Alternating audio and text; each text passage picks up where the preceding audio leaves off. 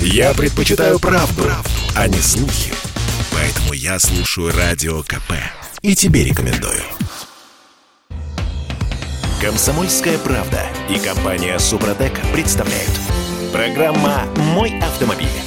А жизнь становится лучше, жизнь становится веселее. А, Значит, в МФЦ собираются посадить автоинспекторов. Которые будут регистрировать автомобили. Это Кирилл Манжул. А это Дима Делинский. Редактор портала Осипов.про у нас на связи. Андрей Олег Осипов. Парни, доброе утро. Доброе. Доброе. Доброе утро.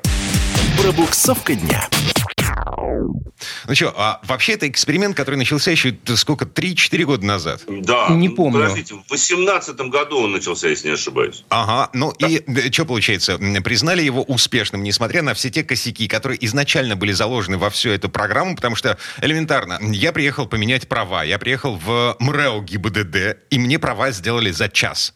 Я приехал Да. в МФЦ, и эти права я буду ждать неделю, две, ну все зависит от загрузки. Ты и то, и другое уже испытал на себе? Нет, я просто знаю. Ну как, почта же, Дим, все логично. Из МФЦ права должны быть доставлены в ГИБДД. Соответствующим образом приняты, оформлены, переоформлены и обратно Отправлено. отправлены в МФЦ, где должны надлежащим образом быть приняты, и потом только вам переданы. Вот она и одна-две недели. Чему вы таки удивляетесь? Ну так если вы никуда не торопитесь, можно воспользоваться этим способом и не стоять такие большие очереди, возможно, которые уменьшились благодаря тому, что появилась опция в МФЦ, в ГИБДД. А а электронную запись в в ГИБДД вы не пробовали? Э, Пробовали, пробовали, но очереди все Пробовали, равно пробовали появляются, все. если все будет исключительно в одной точке. Понятно, что МФЦ в данной ситуации это посредник. Вообще, мы с вами должны понимать, как люди, которые живут в крупных городах с более или менее развитой инфраструктурой, что вот то, что переносится в МФЦ, часть функций ГИБДД, это, наверное, благо и скорее актуально для тех мест, где человеку гораздо проще и, допустим, ближе доехать до какого-нибудь МФЦ, и А уйти еще на и дойти моих до документов, многих, либо да. дойти, чем ехать в то же самое ГИБДД для того, чтобы заменить водительские удостоверения. Ведь кто-то ездит редко. Вот то же самое замена прав. Дим, ну представим, что мы только летние водители, а права у нас истекли зимой. Да, но мы не ездим зимой. Ну, в ГАИ ехать. ГАИ, как правило, расположены не там с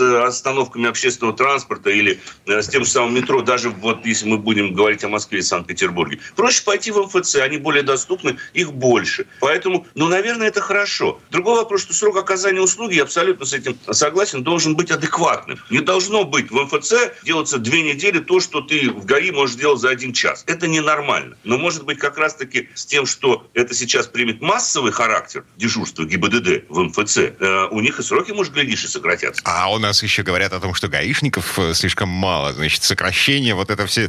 Интересно, кого посадят в эти МФ- в МФЦ? Вот, надо, надо тех, которые стоят сейчас на дорогах и ловят. Ну, О. так хорошо. О, Спец- спецоперационщиков. я Самых называю. активных. Э, Я напомню, на всякий случай, значит, согласно статистике прошлогодней, э, где-то там проводили опрос э, по поводу того, хватает вам, не хватает гаишников на дорогах. И цифры были Ага. такие. 60% россиян скучают по Скучают. жив- живым автоинспекторам на дорогах. Я не Поговорить попадаю в эти 60-60%, 100%. Да, ну, понимаете, ну, с камерой же не пообщаешься, собственно говоря. Я думаю, тут причины-то другие. Причина в том, что с инспектором всегда можно договориться, а с камерой нет. Камер очень много стало. Все, Мгм. там тяжело. Вот и все. Ладно, так или иначе, значит, э, э, пока вот распространение вот этой практики посадки автоинспекторов в МФЦ, оно существует на уровне проекта постановления правительства России, значит, выложен для общественного обсуждения, э, закончится это обще- общественное обсуждение 8 февраля. Там же, кстати, в этом постановлении говорится еще и о обязанности ставить машину на учет или совершать регистрационные действия в течение 10 дней со дня заключения договора купли-продажи.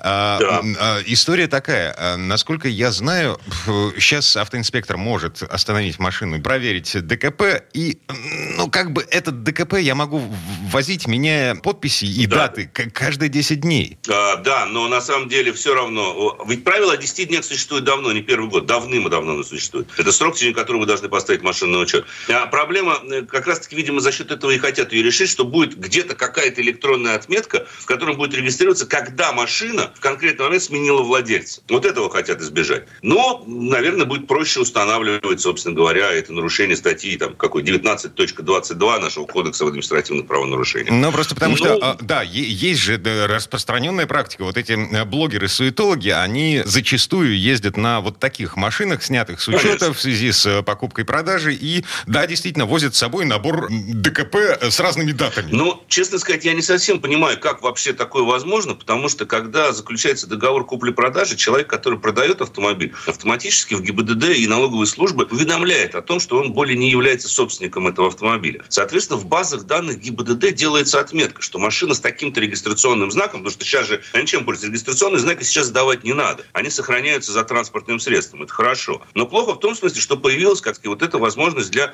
мошенничества. Машина как бы уже никому не принадлежит, но при этом продолжает эксплуатироваться непонятно кем. То есть ее как бы сканируют камеры, а у нее владельца нет. Она снята с учета. Не штрафы, но не транспортный налог, не, не тому Конечно. подобное. Но что мешает их сейчас выявлять? Ведь в конце концов, если вы по базе пробиваете машину, она у вас снята с учета, но находится на дороге, ну направьте вы соседнего инспектора, находящегося с этой камерой, чтобы он эту машину остановил и проверил. Если там ДКП, которое меняется, сопоставьте с той датой, когда машина снята с ваших баз данных. Больше 10 дней прошло, прошло, до свидания, штраф. Понимаете? Но просто вы этого не делаете. А инспекторов э, собирается пересаживать в МФЦ. Ну mm-hmm. так, да. Три с половиной минуты до конца этой четверти часа э, трогаем машину руками.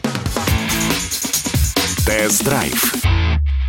Что, что у нас Р... на очереди? Наслаждаемся, трогая Ягуаром и Пейс. Да, мы, собственно говоря, вернулись к этому автомобилю. На эксплуатационный тест взяли дизельную его модификацию. Э, интересно, потому что она нам показалась э, за счет того, что, во-первых, тележка же у нее поменялась, как известно. Это больше теперь не платформа э, того же самого Land Rover, теперь это платформа самого маленького седана XI, который, к сожалению, недоступен. И так уж получилось, что самым маленьким Ягуаром вообще в нашей стране стал именно и Pace, потому что меньше Ягуаров уже не существует. Был XE, но уже не поставляют этого. А, но... но при этом это все равно кроссовер. Это, это кроссовер. кроссовер. Конечно. Более того, вы поразитесь, сколько всего можно поместить внутри, при том, что габариты вовсе невелики. Мешок Он картошки, снаружи... два мешка картошки, три мешка ну, картошки. Четыре. Спокойно, если больше? сиденье сложить, еще больше.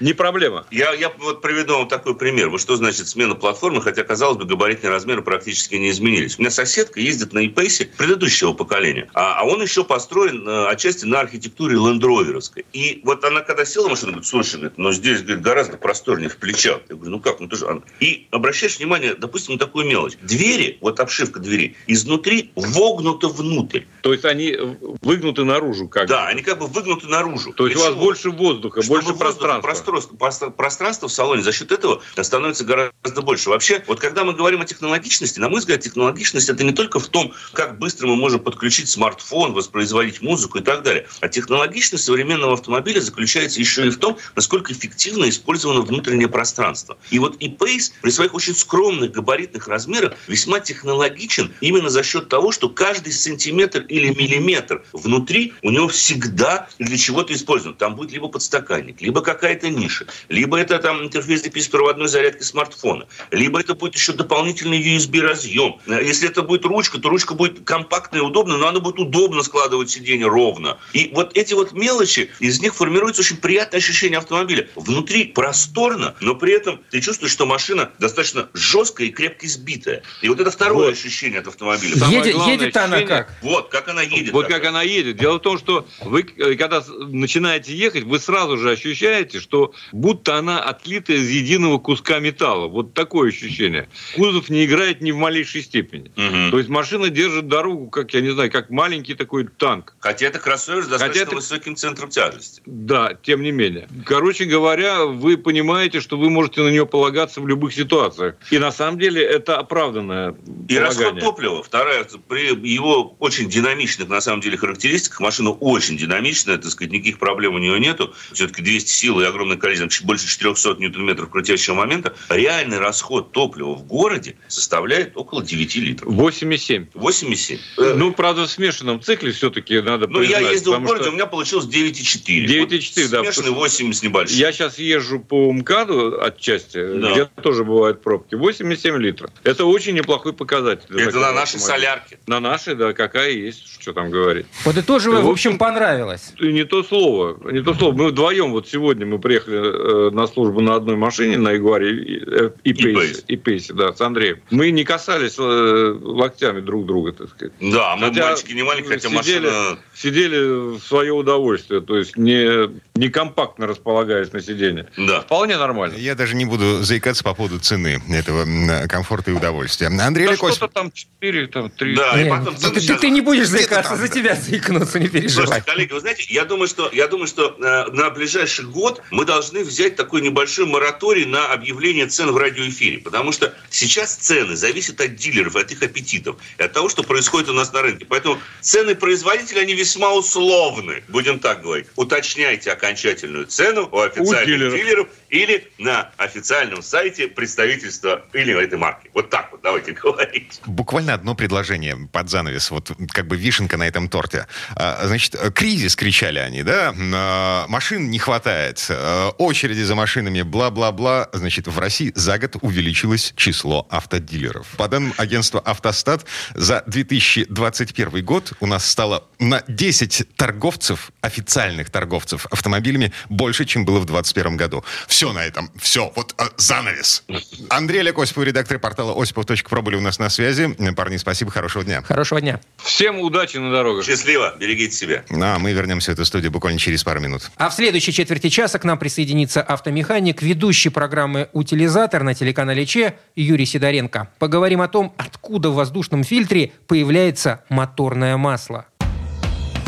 Комсомольская правда и компания Супротек представляют. Программа «Мой автомобиль». А вот сейчас мне будет очень сложно, очень трудно, потому что тема этой четверти часа, откуда в воздушном фильтре появляется моторное масло. Я, В чем Дмитрий, сложность-то? а, Я капот открываю два раза в год. Это, это- это Дима Делинский. Кирилл Манжула, и у нас на связи автомеханик, ведущий программу «Утилизатор» на телеканале Чей, Юрий Сидоренко. Юр, доброе утро. Доброе утро всем. Но это ведь действительно так. Ведь многие автомобилисты пару раз в год открывают капот, а уж э, забраться туда, где спрятан, куда спрятан воздушный фильтр, ну мало у кого ума хватает, простите уж за грубость. Автомастер. Ну вот я, например, да, действительно, два раза в год открываю капот, и я не знаю, где находится воздушный фильтр моей машины. Мой механик знает. Это Вот. самое главное. Мгм.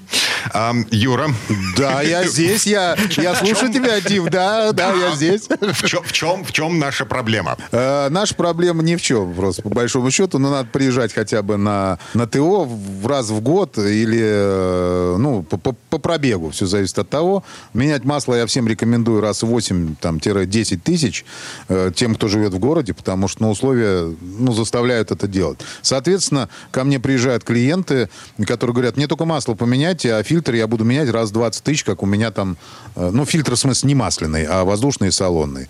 Ну, потом я все равно рассказываю всякие проблемные вещи, которые могут возникать из-за того, что фильтры не меняются, да. И человек меняет фильтры сразу же все вместе и привыкает потом к этому, уже, уже приезжают либо с комплектом фильтров, либо говорят, вы мне все купите для того, чтобы э, мы это все поменяли. И вот как ну, в раз, общем, а, да. к- классический сервисмен. Сначала напугать, да, человека. а Нет, рассказать о том, Не- чем это да. все грозит, это Не нормально. напугай, предупредить, Дим, ну предупредить. У меня, кстати, честный сервис, я могу сразу сказать, поэтому э, ко мне ездит очень много людей, которые, ну, даже с других концов Москвы, то есть не только те, которые рядом с моим сервисом живут, а вообще там с юго-западной есть. Ну, вообще, кардинально противоположный конец Москвы. Оттуда тоже люди приезжают, потому что знают, что им сделать на машине все, что надо. Такая маленькая реклама, но адрес называть не буду пока. Ну, э, в общем, среднестатистический автолюбитель, как правило, столкнется с тем, что, точнее, узнает о том, что у него в воздушном фильтре появляется моторное масло от его э, механика, Да, который да, скажет ему, господин хороший, беда. Или вот от механика, который будет делать его машину ну, в сервисе, в который он приедет. Тут ситуация какая? Вот я п- тоже вот тему-то поднял откуда. Ну, приехал ко мне Kia Rio на днях. Ну, она не новенькая, 2014 года.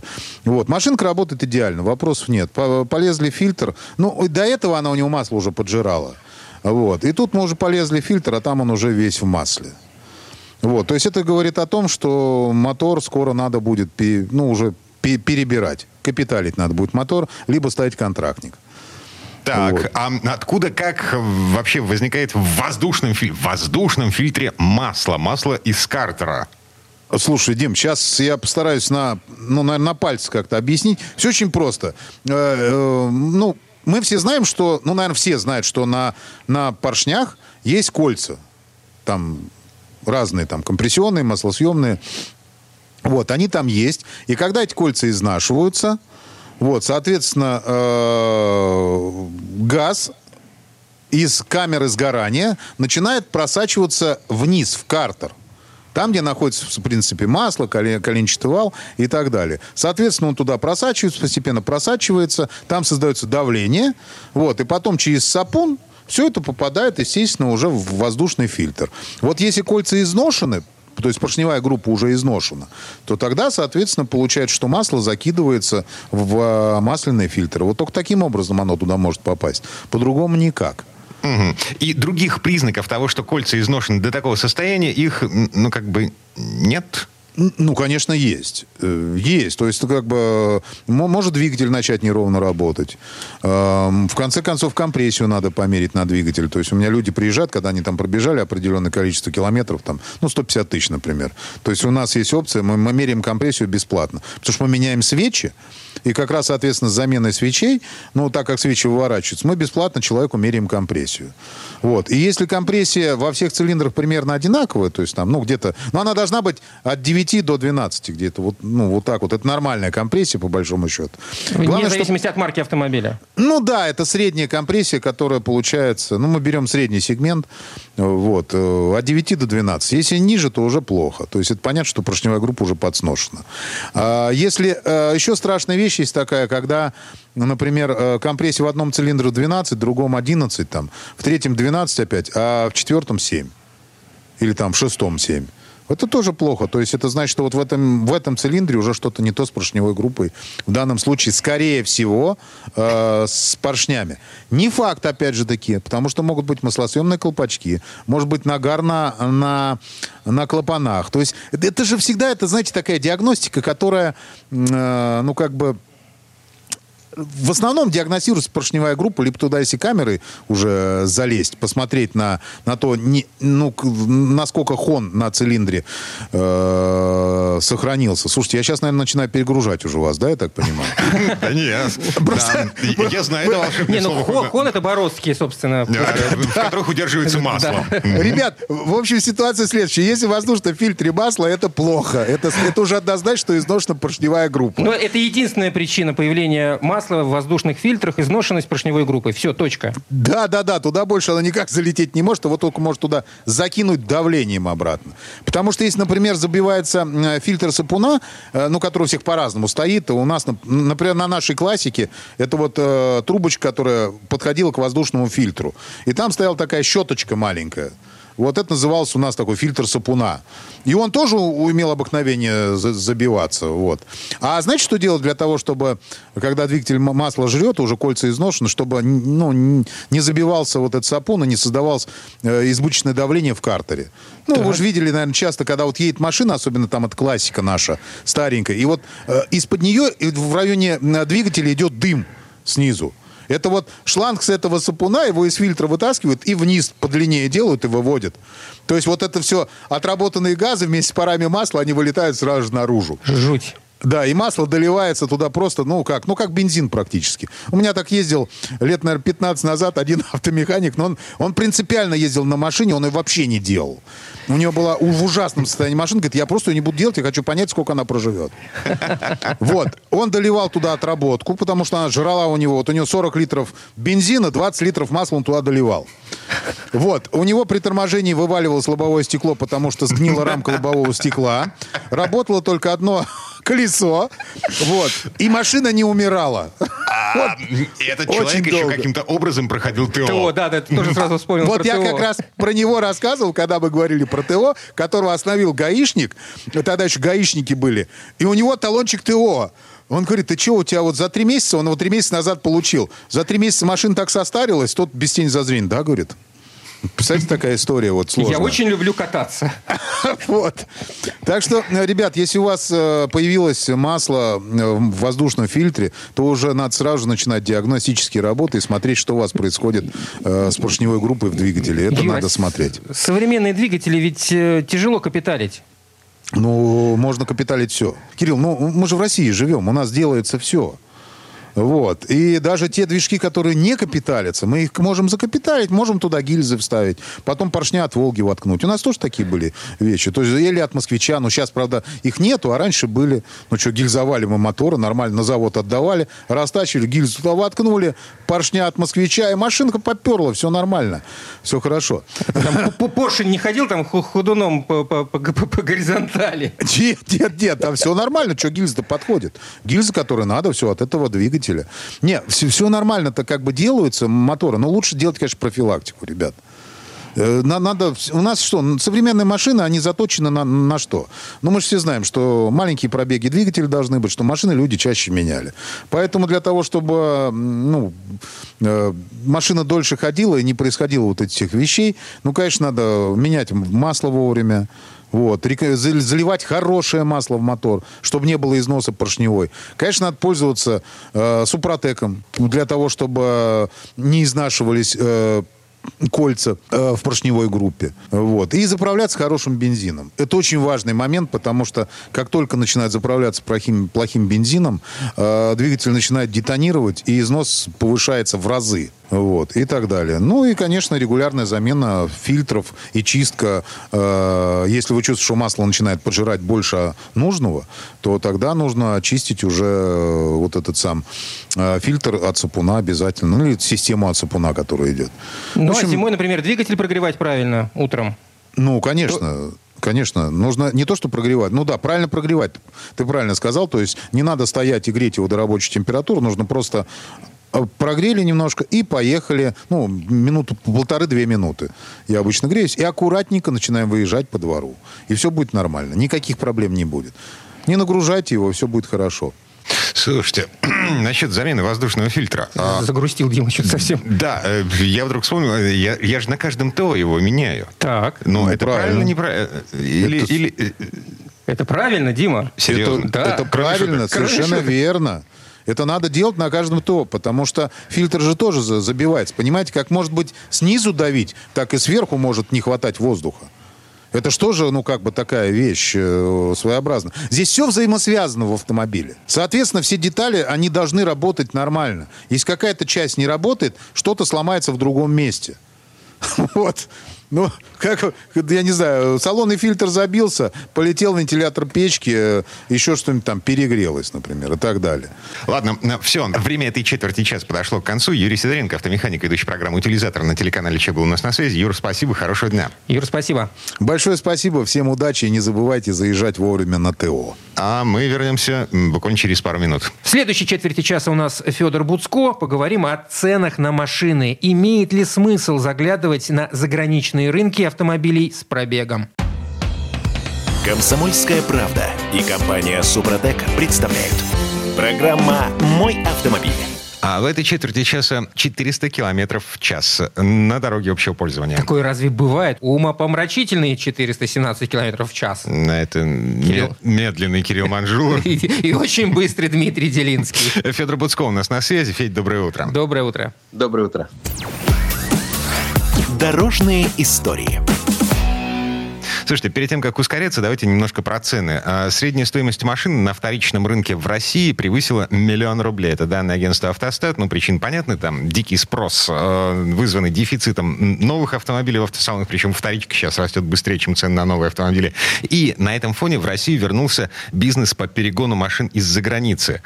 Со стороны это выглядит, э, ну, как бы вполне логично. Э, даже с учетом расходов на таможню и перегон получается дешевле, во-первых. Во-вторых, разнообразнее. У нас все еще очень узкий узкий ассортимент, он как-то как сужается, сжимается, как бы. Ну и машинки, годом. прямо скажем, почище и лучше укомплектованнее, наверное, из Европы. Во-во-во-во-во. А, Федор Буцко, ну, в общем, взгляд специалиста с другой стороны границы. Федь, э, мы правы или где-то заблуждаемся? Сложная тема. Действительно, есть модели, которых у нас просто нет. Ну, не знаю, вы влюбились, например, в универсал Volkswagen Golf. Ну, нет его в России. Вот как не ищите.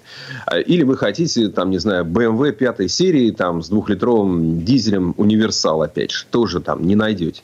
А вот если просто там хотите пятерку, там, седан, ну, просто вот вам кажется, что в Германии, да, она там с пробегом 150 тысяч, это лучше, чем когда у нас она стоит э, столько же, но с пробегом, там, не знаю, 100 тысяч, вы подозреваете, что он скрученный, вообще не доверяете там калининградской сборке или что-нибудь в этом духе, тут уже надо очень детально считать, как вы съездите в Германию, где вы там остановитесь, сколько времени у вас займет подбор автомобиля, действительно ли вы в состоянии его правильно э, подобрать, сможете ли вы при вывозе автомобиля получить там э, э, налог там э, при вывозе автомобиля и так далее. Да? Федя, есть, а это, деле... это, ну, бизнес же уже поднял голову по перегону машин, возобновилась эта история, которая ушла с введением заградительных пошлин. Можно просто контору найти, которая поможет, Угу. Ну, можно, да, наверное, если вы доверяете, наверное, теоретически это возможно. Но на самом деле э, дела обстоят довольно безрадужно. И дело не только в часто меняющемся курсе рубля к евро.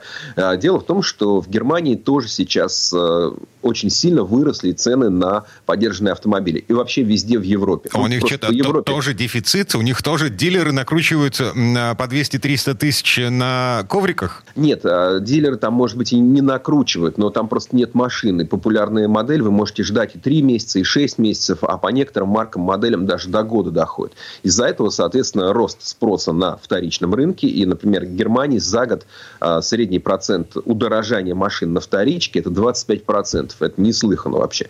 То есть а, из-за того, что не хватает этих самых вот полупроводников и чипов, соответственно, у них тоже нет новых машин. Тоже а, все побежали на вторичку. Ищут в основном немецкие модели. Они, они больше всего и дорожают. Там на первом месте как раз Гольф. Дальше идут там разные модели Мерседеса, BMW и так далее. То есть дела обстоят совершенно нехорошо. Там по разным данным это вот, ну, 20-25 25% за год рост цены на вторичном рынке. Поэтому отчасти это, правда, связано с тем, что народ в пандемию ездил меньше, и там двухлетняя машина, скорее всего, будет там э, с меньшим пробегом. Но тем не менее, то есть это дорого. И сейчас, ну, я не, мог, не могу посоветовать, да, смотрите, мол, Autoscout 24DE, где все эти машины немецкие выставлены, типа нашего Автору или Авито и, и таких площадок. А, нет, это сложно и трудно найти, и тоже есть риск напороться на какого-нибудь соотечественника из серии, знаете, помните, как в известном фильме э, русские друг друга не обманывают, да, вот и Брат купить 2, да. помойку, да, купить какую-то помойку и так далее. Поэтому Который проедет там нужно 300 километров и нужно быть все-таки достаточно профессиональным э, человеком для того, чтобы вот пуститься на эту авантюру. Есть... Я, например, такой вариант рассматривал, но не решился. Есть вообще свет в конце туннеля? Когда-нибудь это должно остановиться? Ведь это не может происходить бесконечно, без э, какого-то, не знаю, стопа. Я имею в виду повышение цен, прежде всего, на вторичке. Ну, должно остановиться и повышение цен на вторичке. Я думаю, что уже ну, в Германии они не могут выше расти. Ну, четверть, 25% это уже очень много. Выше уже не будет. Другое дело, что а, чипы завезут еще не завтра, а, а потом светит дефицит магния, и поэтому, в общем, как бы свет он такой есть, но он может быть несколько обманчивый. Ну, слушай, погоди. Я просто сравниваю цены на вторичном рынке в России в декабре 2020 года э, с ценами в декабре 2021, и получается, что цены выросли примерно на что-то 45-50%. Вот Но люди же покупают, да, да, понимаешь? Да, да, Вот это, а, а, ты, а ты говоришь, в Германии четверти это уже фантастика, и вообще так не бывает, не должно для быть. Для Германии, наверное, фантастика. Угу. Ну, для Германии, конечно, да, для Германии фантастика. Тем более, что евро не дешевел а, в отличие от нашей валюты. А, ну, впрочем, я тоже не очень слежу за курсом. Это, это, это тот разряд новостей, э, куда мне не хочется смотреть. Я лучше про машины. Да. Вот. А в Европе, ну как, тоже покупают же машины. И у нас покупают по этим баснословным ценам. И бегут к дилеру, там, жалуются, что много накручивают и покупают. Надо просто не покупать. Ну, если не, нет необходимости прямо сейчас, ну, не берите, дождитесь, когда вам честную цену какую-то дадут.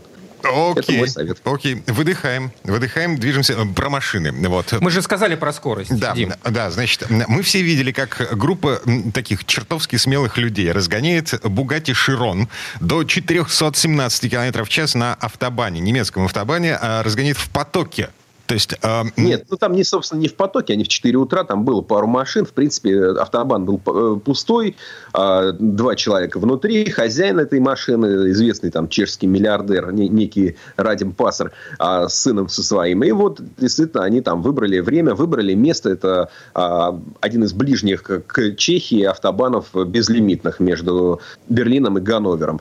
Выехали ран, раннее утро, уже светло, лето, и разогнались до 4 417 км в час. Но поскольку желание славы, а, оно сейчас как-то уже просто плоть от плоти наши, да, все все снимают, и обязательно надо выложить, и всем похвастаться. Вот. А ну, выложили, похвастались. И породили целую дискуссию в Германии. Вот что, а, как бы нарушают ли они правила, да, ну, как понятно, что это как-то не очень, наверное, правильно ездить со скоростью 417 км в час по дороге общего пользования. А с другой стороны, а... это же безлимитный автобан, там нет ограничений. И, и это самая интересная коллизия заключается в следующем, что действительно ограничения нет, а сколько можно ездить. Дело в том, что есть правила, которые касаются не только скорости, да, они а, касаются еще того, что там четко написано в правилах, что вы не должны подвергать опасности других участников дорожного движения, и что вы должны иметь а, возможность остановиться на таком участке от пути, который вы просматриваете. И тут вот момент. Бугатти а, по данным компании, вот такой идеальным, идеальным Bugatti Chiron вот с этой вот скорости а, на то, чтобы остановиться, тратят 491 метр. Полкилометра, короче. Полкилометра в идеальных условиях Bugatti Chiron будет тормозить в пол вот с этой самой скорости. И поэтому сейчас обсуждается, что же делать с этим миллиардером. Ну, ничего с ним лично никто делать, конечно, не будет, но, в принципе, вот этот большой вопрос, который, возможно, ну, внесет еще дополнительные правила в немецкий а, ПДД. Это То есть, а, на безлимитных автобанах появятся Это знаки ограничения до скорости. километров в час. Ну, будет какое-то разъяснение Верховного суда Германии. Не знаю, да, как, не знаю, как отреагируют. Это вот вопрос. Да. Это как раз дискуссия. Mm. Тема для дискуссии сейчас. Слушай, а, ну так, пара любопытных фактов для того, чтобы было понятно, что это за машина. А, значит, полный бак, в него вмещается 100 литров. Ну, то есть это гиперкар, 100 литров бензина. Так вот, полного бака хватает на 9 минут дороги вот на этой скорости. На скорости 420 да, километров в час. 9 минут. Да, ну, очень технологичный автомобиль, там есть разные статистика, ну, типа, допустим, а, что каждый там болт колесный сто, стоит там 10 тысяч рублей, или то, что, а, допустим, в Широне там два ключа, одним ты заводишь, ну, условно говоря, заводишь мотор, и есть отдельная еще специальная кнопка, которая активирует полную мощность этого автомобиля, все эти немыслимые а, тысячи лошадиных сил, их тоже надо специально подтвердить, как бы авторизовать, что да, действительно, я хочу сейчас иметь их все. Ну и так далее. Да, это особенный автомобиль. Даже страшно себе представить, как реальность ощущается на такой скорости, я имею в виду реальность человека, сидящего в этом автомобиле. Я а... могу сказать, как ощущается реальность на скорости 315. Э, Porsche Panamera Turbo S, немецкий автобан. А, ощущается, знаешь, так, ну, очень обыденно. А, машина великолепно э, устойчива, ведет себя на дороге, эм, да, у тебя так э, сужается зрение, ты смотришь вот вперед, а дальше оно таким треугольником туда куда-то вперед уходит. Ну, то есть ты, ты, Но при этом не, не можешь не будит. сфокусироваться на том, что происходит слева, справа от тебя, потому что это слишком быстро мелькает, размазывается. Ты ну, видишь только то, что впереди. Приходит. Да, mm. тебе и в голову не приходит смотреть по сторонам, там вот это все, это, конечно, нет. Вот, ты просто так вот смотришь вперед, такая, так вот треугольником сходящаяся вперед э, дорога. Ну вот, э, если говорить о Porsche, то внутри тихо, не, шум, не, не, не болтает, э, нет никакой драмы в этом. Да? То есть машина просто едет. Ну, допустим, если бы я ехал 130 на ВАЗ-2106, то ощущения у меня было бы больше, они были бы такие более яркие. Ну, как я понимаю, ведь там для автобана, в общем-то, нормальная история. Около 300 кто-нибудь там депромчится всегда в Германии ты должен помнить, что левый ряд для обгона. Вот даже ты, тебе кажется, ты уже я лечу, лечу, несусь, мчусь. А, уж теперь это точно левый ряд мой. Ничего подобного. Всегда найдется какой-нибудь еще товарищ, который едет еще быстрее. 150 километров в час. А, это максимальная а, нештрафуемая скорость в нашей стране. На некоторых участках трассы М11. И то не сейчас, а, когда снег растает. Дим, ну, может быть, даже это хорошо для России. Вот правда. Вполне вероятно. Еще один маленький фактик ролик про вот этот самый Широн, который до 417 км в час разогнали на дороге общего пользования. 400 км в час — это вообще-то взлетная скорость э, сверхзвукового самолета типа «Конкорд» или Ту-144. Я думаю, км... что и наши пассажирские вот эти всякие Airbus, они тоже примерно на такой скорости отрываются. Даже чуть меньше, наверное. Ну вот, крылышки приделать Да, и, и все, и вперед. Полетели. А Федор Буцков у нас на связи. Федь, спасибо, хорошего дня. Всего вам доброго. До встречи, Федя. А мы вернемся в эту студию буквально через пару минут. В следующей части части программы у нас журналист и летописец мирового автопрома Александр Пикуленко. Послушаем историю о том, как все начиналось, как телега стала машиной. Комсомольская правда и компания Супротек представляют. Программа «Мой автомобиль». А это мы вернулись в студию радио «Комсомольская правда». Я Дмитрий Делинский. Я Кирилл Манжула. И в этой четверти часа у нас традиционная история от Александра Пикуленко. На этот раз речь пойдет об автомобиле под названием Benz Patent Motorwagen. Как понятно из названия, его построил Карл Бенц. И это был первый в мире самодвижущийся механизм, приводимый в движение двигателем внутреннего сгорания. Uh, Герб Бенц, uh, упертый человек. Он работал над этой машиной 12 лет, в том числе потому, что забраковал все, что было до него. Все телеги, все коляски, вот это все. Uh, шасси, привод, систему управления он разрабатывал с нуля. Этот механизм стал, ну, своего рода, архетипом каждого автомобиля, построенного после него. Слово Сан Санычу. Предыстория.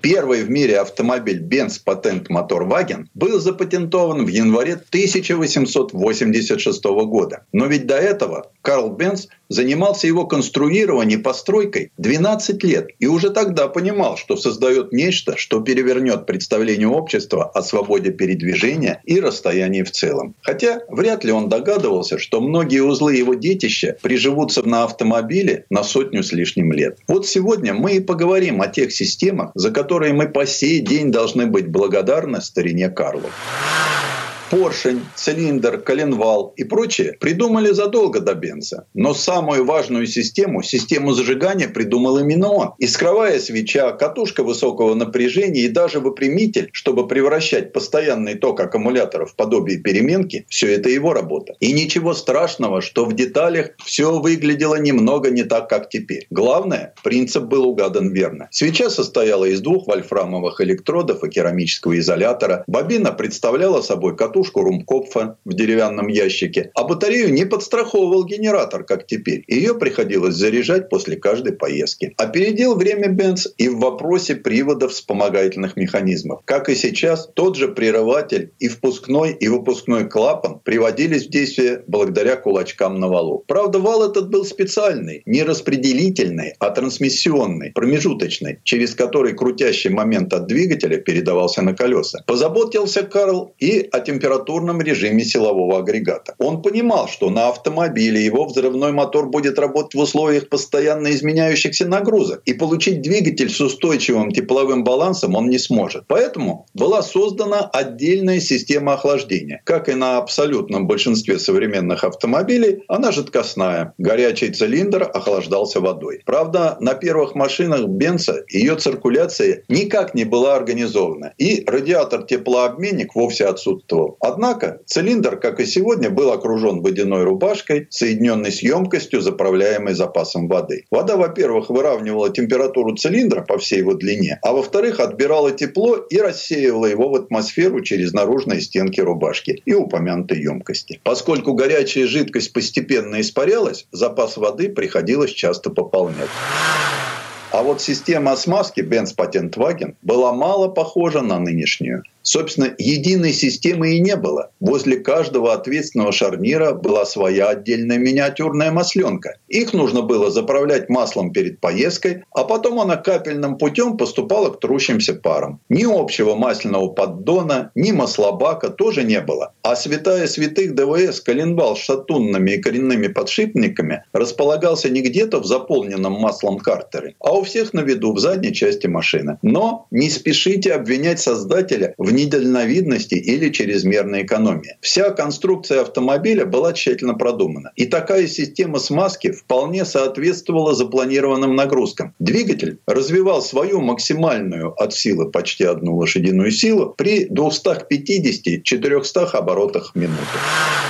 Конструкция двигателя включала одну направляющую всасывающую лопасть, один впускной вертикальный клапан и распылительный карбюратор объемом 4,5 литра, собственно, где и размещалось топливо. Под двигателем установлено большое горизонтальное колесо, маховик для запуска двигателя и создания равномерного вращения. Много времени заняла у Бенца разработка системы питания. Надежного способа смешивать бензин с воздухом в то время просто не существовало. Единственный вид работоспособного карбюратора, испарительный, оставался мало того, что неэффективным, так еще и опасным. По некоторым данным, двигатель Карла Бенца однажды взорвался именно из-за карбюратора, который представлял собой цилиндрическую емкость с бензином на дне. Подогреваемый от выхлопных газов бензин испарялся, пары его подхватывались потоком воздуха и по трубке отправлялись в камеру сгорания. Автомобиль с такой системой ездил, но не особенно хорошо. Только на третьей версии своего патент-ваген Бенц применил аналогичный современный карбюратор эжекционного типа, подсмотренный, как говорят, у Даймлера с Майбахом.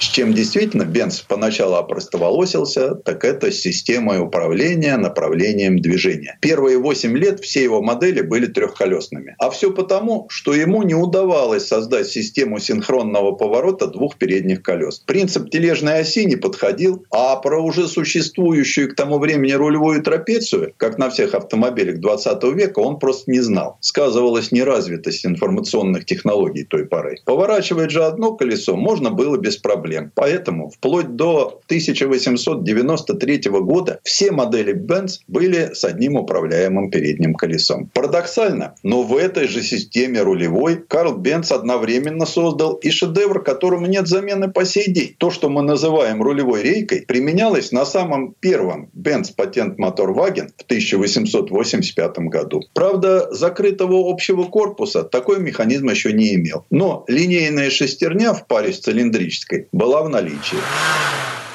Заднюю подвеску современные специалисты охарактеризовали бы как зависимую рессорную. Все известные нам сегодня компоненты присутствуют. Полуоси, дифференциал между ними, колесные редукторы, цепные, подшипники полуосей, мягкая подвеска и трансмиссия, позволяющие компенсировать смещение ведущего моста относительно несущей части машины, возникающей при ходе колес вверх-вниз. Особенность, обусловленная традициями той далекой поры. Рессоры не полу или четверть, а пол полностью эллиптические. Можно предположить, что дороги в Германии конца XIX века были не особенно хороши, и поэтому конструктор применил более мягкие эллипсы, чем современные половинки. Но тут же мы видим, что единственное переднее колесо вообще не имеет никакой амортизации. Это одно из немногих сомнительных решений в архитектуре первого в мире автомобиля. Что касается трансмиссии, то коробки передач на самом первом автомобиле в мире не было. Наверное, именно поэтому легендарной супруге изобретателя Берте Бенц во время ее 180-километрового пробега Мангейм-Пфорцхайм-Мангейм пришлось подталкивать машину, когда дорога шла в горку. Карл жену в эту поездку не посылал, но пожелание своего очаровательного тест-пилота принял к сведению. И на третьей модификации его машины появилась вторая ступень трансмиссии – прародитель коробки передач. А вот цепи в качестве средства передачи крутящего момента непосредственно к колесам нам с вами мало известно известны. Но это решение Карла нашло свое продолжение в других агрегатах трансмиссии. Например, в раздаточных коробках современных внедорожников. Новая эра автомобилизма, которая все явственная видна за нашим ветровым стеклом, спишет в отставку многие инновации, воплощенные в самоходах Карла Бенца. Но именно он вместе с другими коллегами-изобретателями минувших столетий подарил нам эти 100-150 лет эпохи ДВС. Согласитесь, не самые скучные годы в истории автомобиля.